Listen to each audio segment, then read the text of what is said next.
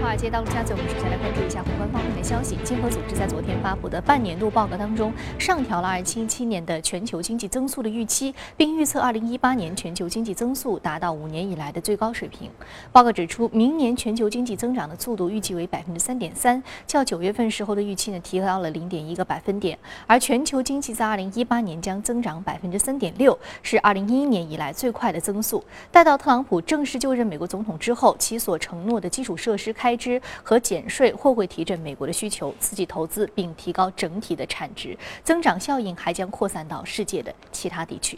摩根斯丹利周一发布报告称，全球经济可能会在2017年增速至百分之三点四，但是呢，政治风险弥漫，不确定性包括美国新政府、英国即将开启脱欧协商和欧洲各国面临的关键选举。那本周日，意大利将举行宪法改革公投，德法大选也将会在明年开启，这将是欧洲面临的政治三连跳。报告认为，政治领域不断涌现的民粹主义党派可能会影响全球贸易、货币政策，最终呢将将会破坏欧盟的稳定性。意大利总理伦齐日前在接受美国媒体专访时表示，公投呢是对于意大利未来的投票。公投由意大利现任总理伦齐发起，他表示宪法改革十分必要。如果改革成功，意大利政府可具备更强的执政能力，从而推行改革举措，以挽救奄奄一息的国内经济。而反对者则称，这将削弱民主的制衡能力。而伦齐暗示，若公投失败将辞职，而这将引发该国提前大选。反欧盟的五星政党掌权的概率增加，其承诺当选后将立即展开退欧公投。根据公投之前的最后一份民调，反对阵营已经领先支持阵营超十个百分点。美国哥伦比亚广播公司《六十分钟时事杂志》北京时间今早播出了对伦齐的采访，他表示，这次公投其实是对意大利未来的投票。Yes, the Italy start the future. Because in the last 20, 20 years, Italy discussed only about the past. We need the future because we are Italians and Italy is not only a museum. 经济学人分析，意大利限制公投不仅关乎政局稳定，还与经济困局息息相关。 意大利银行业坏账问题严重，经济增长接近停滞。商界普遍认为，限制改革公投或通过，对投资者来说是好消息。政府行政程序简化，意味商界与政府交涉时可节省时间及开支。相反，若总理伦齐倒台，救助银行业的计划可能出现变数。不过呢，欧洲央行行长德拉吉表示，尽管经济和政策存在着不稳定性，但是呢，欧元区经济抵住了不利的因素，正在缓慢的、稳步的复苏。那这种复苏会持续下去，这部分要归功于欧洲央行的货币刺激政策。德拉吉表示，欧洲央行将会评估各种可能的选择，依然维持非常宽松的货币环境，以提振通胀回升至略低于百分之二的目标水平。英国方面，英国独立党新党魁候选人纳托尔昨天赢得了党内投票，成为了独立党的新党魁。承诺胜选之后呢，将使英国政府带来人民真正的脱欧，让英国重新强大起来。三十九岁的纳托尔曾长期担任独立党副党魁。根据当天公布的党内投票正式结果，他在选举中获得近百分之六十三的选票。纳托尔在胜选后表示，英国现在比任何时候都需要一个强大的独立党，独立党应努力取代目前的反对党英国工党，代表劳动人民发出爱国之声。他同时强调，独立党应保持团结。独立党成立于1993年，目前是英国第三大党，旗帜鲜明地支持英国脱欧。今年六月，英国公投决定脱欧后，时任独立党党魁法拉奇表示，他的政治抱负已经实现，随后辞职。他的继任者戴安娜·詹姆斯在就任仅十八天后，于本月二十一号以缺乏权威为由宣布辞职。石油市场方面，欧佩克会议明天即将召开，那相关各方呢仍然在就。减产协议做最后一搏。那目前呢，欧佩克内部就减产仍然没有能够达成一致。沙特表示，随着石油需求回升，可能无需减产。而伊朗也希望保持目前的高产量不受影响。分析师警告，特朗普当选之后呢，欧佩克面临更大的减产压力。如果本周三的会议没有能够达成实施减产的一致性的协议的话，那么油价可能巨跌，考验四十美元每桶的关口。好，刚刚我们浏览完了宏观方面的消息，我们再来关注一下美股三大指数的一个变化情况。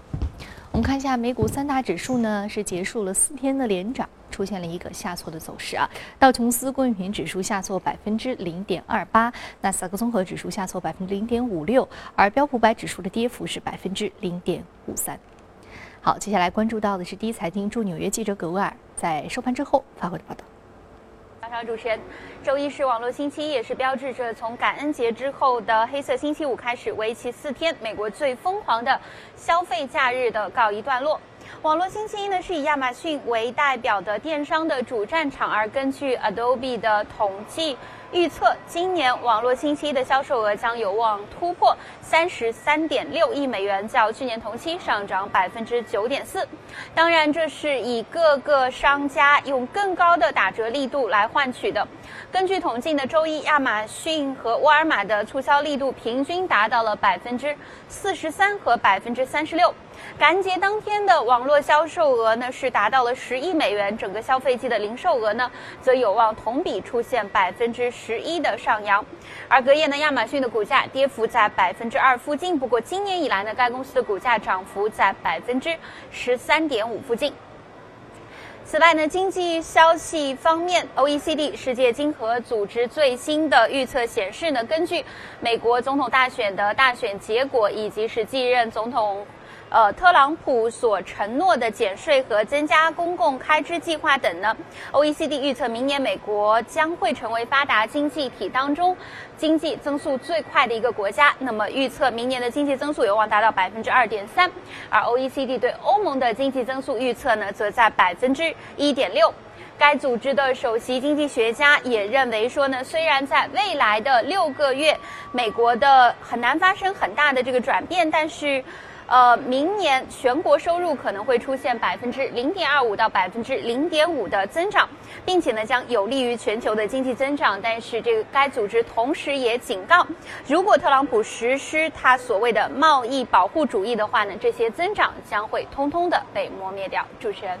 好的，非常感谢郭尔给我们带来宏观。观点的一些分享啊，这里是正在直播的，从华尔街到陆家嘴。那其实我们刚刚知道呢，特朗普当选之后呢，啊，美股是一路上扬的，但是呢，昨天是又回到了这样一个跌势的当中。那么我们就具体的一些市场面的情况以及未来一些走势进行一下研究和探讨。马上进入到今天的节目。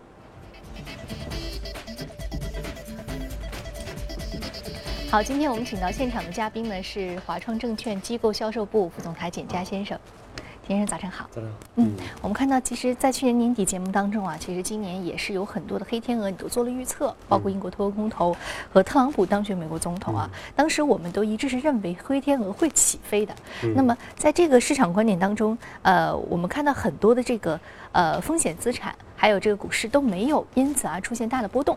哎，黑天鹅起飞以后，可能大部分的这个市场观点，或者说大家其实并不是很主流的这种观点，而是占据大多数的。嗯，呃，所以在这样的情况之下，呃，我们看到，比如说像美股是创出了三周的一个阳线，呃，那么这样的一个现象，在你看来是一个？可以当时可以预测的现象吗？还是说未来我们在面对这样的黑天鹅事件的时候，包括意大利的公投的这个事件当中，我们也可以这样去预测，风险资产和股市并不会因为黑天鹅的起飞而受到影响。对，其实我们看到美股比较明显啊，是持续出现上涨。其实包括中国的 A 股也是一样啊，也是出现了一个上涨。但是我们看到，像 A 股也是呃，它的其实表现啊是比较有差异性的啊，因为像比如像那个呃高风险的。这个高偏好的这些创业板啊，其实它的走势是比较低迷的，而像这个传统的一些蓝筹、低估值蓝筹的这个这个大大呃这个主板，则是出现了一个比较明显的一个上涨，所以说也是也是有一定的分化的。其实我们说也是有一定分化，包括欧美的一个股市也是有一定的分化的啊。其实我们在去年年底的时候，我们对二零一六年的整个的一个大类资产。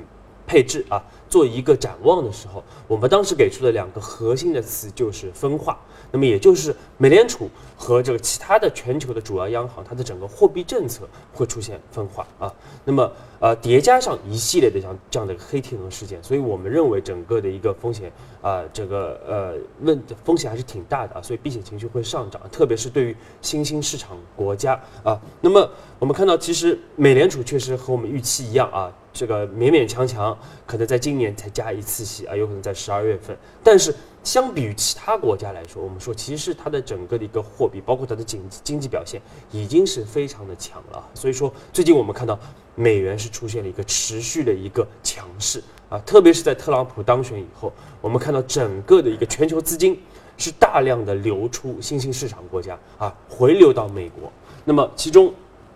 截止到这个十一月二十二号，我们看到一周时间里边，整个流出新兴市场国家的一个货币是达到了一百一十亿美元啊。这个主要是从股市和债市方面啊。那么流出最大的像这个印度啊，大概差不多有二十九亿美元的这样的一个流出啊。那么像泰国也有二十八亿美元的这样的一个流出啊。所以说整个体量是非常大的啊。那么其实除了这个股市和债市以外，我们看到像一些这个呃这个货币。啊，这个汇汇市方面啊，也有非常大的一个波动，像这个马来西亚林吉特啊，啊，包括我们看到这个像印印度的一个卢比啊，包括菲律宾的比索啊，其实都是创出了一九九八年亚洲金融危机以来的这样的一个最低的水平。这个其实很敏感，一九九八年、一九九七年亚洲金融危机的时候，就是泰铢的狂贬所开启的那一波亚洲金融危机的风暴。所以说，我们现在如果说呃，这个外汇市场，尤其是新兴市场货币。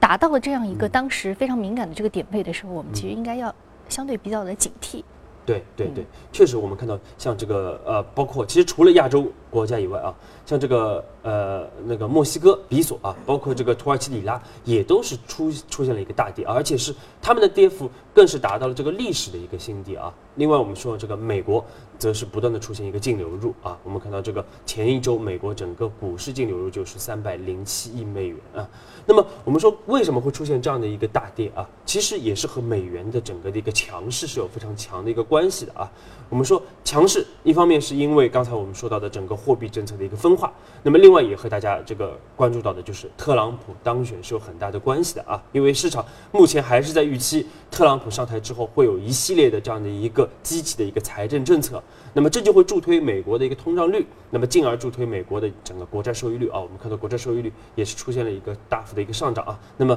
这就会使得美元进一步的走强，而我们后面要密切关注的，包括市场密切关注的，就是美元的这个持续上涨是否会再次引发这样的一个啊，像九七九八年这样的一个亚洲金融危机啊再次来袭啊。其实我们认为这种可能性是比较大的，不能排除啊，因为。九七九八年，当时就是因为强势的美元啊，导致了当时亚洲货币的一个大幅的一个贬值啊，包括像泰铢啊这样的一个大幅的一个贬值啊。那么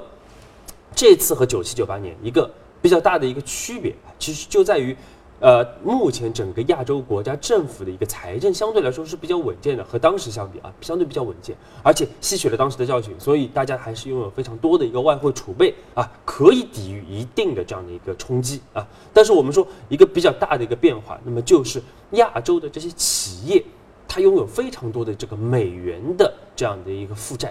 那么为什么会有这么多负债？就是因为前两年三轮的 QE。导致了整个全球的一个美元的一个泛滥啊，包括我们看到整个利率的一个持续的一个低位啊，使得一呃这些企业大量的进行一个借债啊，所以说我们说整个我们看到整个的一个企业的一个负债，特别是美元的负债非常高，那么美美元出现大幅的上涨，这就使得它的一个还债压力就快速的一个增加啊，那么另外再叠加上整个国债收益率的一个上涨，所以未来这些企业。借新债还旧债的一个能力有大幅的下降啊，所以说我们说在亚洲国家，包括新兴市场国家这样的一个债券市场，很有可能会面临比较大的一个风险啊，那么进而导致整个银行业出现这个问题啊，来啊进一步蔓延到整个金融系统啊，所以说我们说不排除不排除这样的这样的一个传导啊，那么另外其实大家比较关注的还是人民币的一个汇率啊，其实我们说。人民币的汇率，我们最近看到确实对美元是持续的这个突破一些心理的防线啊。原来大家预期可能就是六点八，今年就差不多了啊。那么最终我们说六点九，现在慢慢开始往七来奔啊。但是我们需要强调的一点就是，其实大家关注的主要是人民币对美元啊。其实人民币对于一揽子货币，它的整个一个汇率还是比较稳健啊，所以并没有出现，甚至在特朗普当选之后，其实人民币对一揽子货币还是出现上涨的。因为其他的，我们刚才说其他的一些货币，亚洲货币，其实它。跌的更多啊！另外，我们要提醒大家关注的就是，其实人民币我们说这个贬值的幅度是比较有限的啊，也是这个呃这个幅度是比较有限的，而且是有底线的，因为呃央行包括政府不会容忍它会。突破整个的一个心理的一个底线啊，特别是使得大家对于人民币基本面的这样的一个信心有大幅的这样的一个下跌，因为这会引引发对其他的资产价格的这样的一个影响啊，所以说我们认为在关合适的时候啊，其实政府还。是有可能出手来维护人民币的一个稳定。嗯，那确实呢，我们看到现在由于美元持续的一个强势，而且未来强势这个预期是愈发的浓厚了，所以说人民币面临的这个贬值的压力呢，我们确实也是啊，在未来还是能够看到有一定的这个贬值的空间的。但是我们看到啊，从一定程度的基础之上啊，还是要维持它整个这个货币的一个稳定性的。好，非常感谢这一时段简家先生给我们带来的点评。接下来我们来快速浏览一下隔夜领涨的板块个股分别是什么。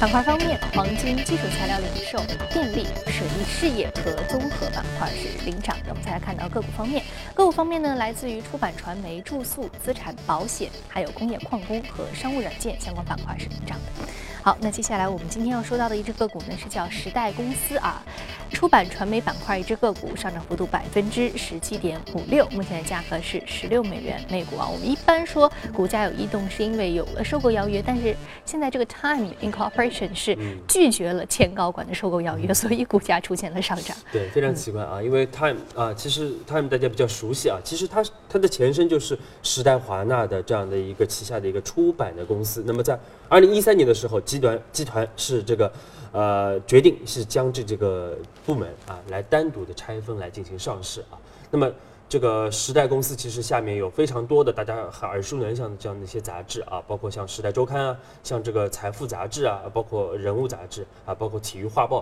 等等啊，所以非常多的这样的一个知名的一个品牌啊，但是。它这两年也是明显受到了这个互联网的冲击啊，所以说虽然说它是不断的在希望增加它的这个数字方面的一些业务和收入，但是还是不能呃这个抵御它的整个的一个业务，特别是这个出版业务的这样的一个下滑啊。那么昨天我们看到出现一个差不多百分之十六的一个上涨啊，那么就是因为啊原来很多公司它的理由非常非常有趣啊。因为很多公司是因为收到收购要约啊，出现一个上涨啊。那么它其实昨天也是收到一个收购要约啊，是来自于它的一个前高管啊，但是它是被拒绝啊，因为那个那个整个收购要约是溢价差不多百分之三十啊，但是拒绝了，啊，理由就是其实华尔街啊很有意思，华尔街认为这样的一个决定是正确的一个决定啊，那么这样的一个收购要约可能并不会啊产生非常大的这样的一个协同作用啊，但是大家更看好的就是。由于这样的一个收购要约的出现，未来可能会有更好的这样的一个谈判的条件或者一些呃交易的条件，这反而成为了他的一个筹码，成为了一个筹码，一个谈判的一个筹码啊。那么其实大家并不是看好它自身可以扭转乾坤，而更多的是看好未来会有一些潜在的收购者来对它来进行一个收购啊。所以我们还是要关注这个这些传统的这些出版行业，它未来可能会继续面临着。更多的这样的一个兼并收购的一个情况出现。嗯，我们说传统，尤其是这个媒体行业啊，未来，呃，面临的一些整合和收购。我们说现在新媒体啊，整个大的板块啊，所以说，呃，未来还是有一些这个市场的一些动作值得我们去关注。那另外呢，其实今天有个非常有意思的这个商业案本，就是说，如果你拒绝了一家公司的收购，可能会抬升你的身价啊，所以说这也会成为股价上涨的一个诱导的因素啊。好，那接下来进一段广告，广告回来继续接着聊。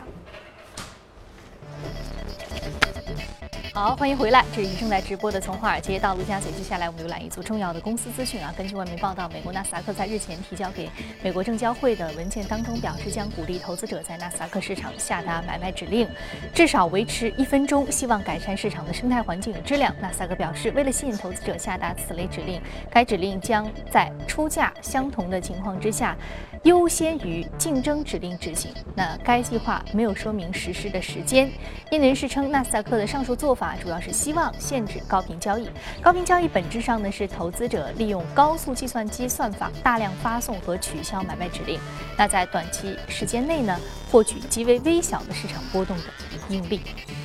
世贸组织周一裁定，美国政府通过减税优惠的方式向波音提供非法补贴，帮助其开发新一代 777X 客机。这是美国与欧盟之间一项长期的贸易纠纷的最新进展。双方互相指责对方各自的飞机制造业提供巨额的非法补贴。那今年九月，WTO 裁定欧盟向空客提供了近二百二十亿美元的非法补贴。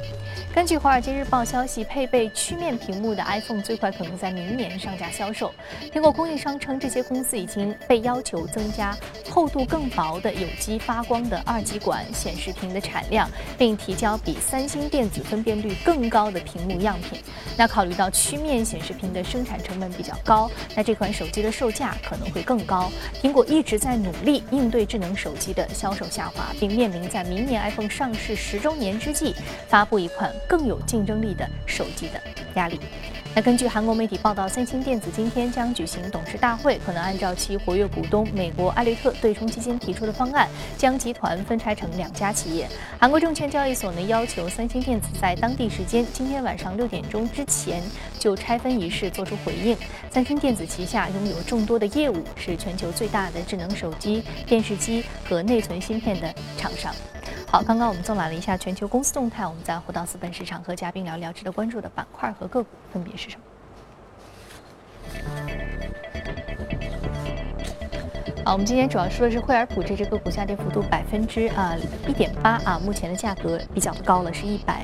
六十二点六三美元每股，是家电板块的一只个股。家电也是简家先生非常偏爱的一个板块啊。其实年初开始它有一个反复的这样的一个。被你推荐的这样的一个预期，另外呢，家电其实在今年呢也表现是比较亮眼的。嗯，但是我们说每一次都提家电，那么最最近一段时间家电是不是依然有一些亮点值得我们去追捧呢？对，其实惠而浦我们知道，惠而浦也是全球的整个家电的一个龙头企业啊，这个历史可以追溯到一八九八年啊，所以说这个呃目前连续十一年。整个全球的一个市占率的一个龙头宝座啊，那我们观察观察整个全球的一个家电龙头，我们发现其实因为它的整个的一个业绩的一个稳健啊，包括整个现金流的一个良好，所以说它呃海外投资者给家电的这样一些龙头的估值差不多是在二十倍左右。那么相比来说，国内的这些家电板块，我们说估值就来的非常的低了啊啊，所以而且我们比他们有更。好的一个成长性啊，比如说年初我们重点推荐像格力电器，当时推荐的时候可能只有七倍